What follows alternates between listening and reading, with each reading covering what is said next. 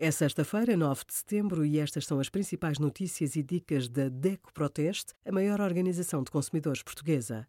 Hoje, em DECO.proteste.pt, sugerimos crédito à habitação, 9 dicas para quem quer comprar casa, como escolher a cadeira de escritório ideal e 15% de desconto em tratamentos na clínica Dr. Wells com o cartão DECO+.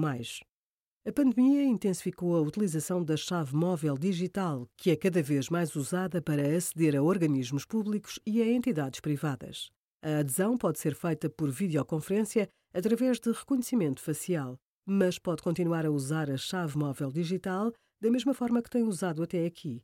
Não é preciso ter um leitor de cartões nem software instalado no computador. Basta pedi-la uma vez e associá-la ao telemóvel. Depois, em cada utilização, insere a sua chave e recebe no telemóvel uma combinação de seis dígitos, válida apenas para cada utilização.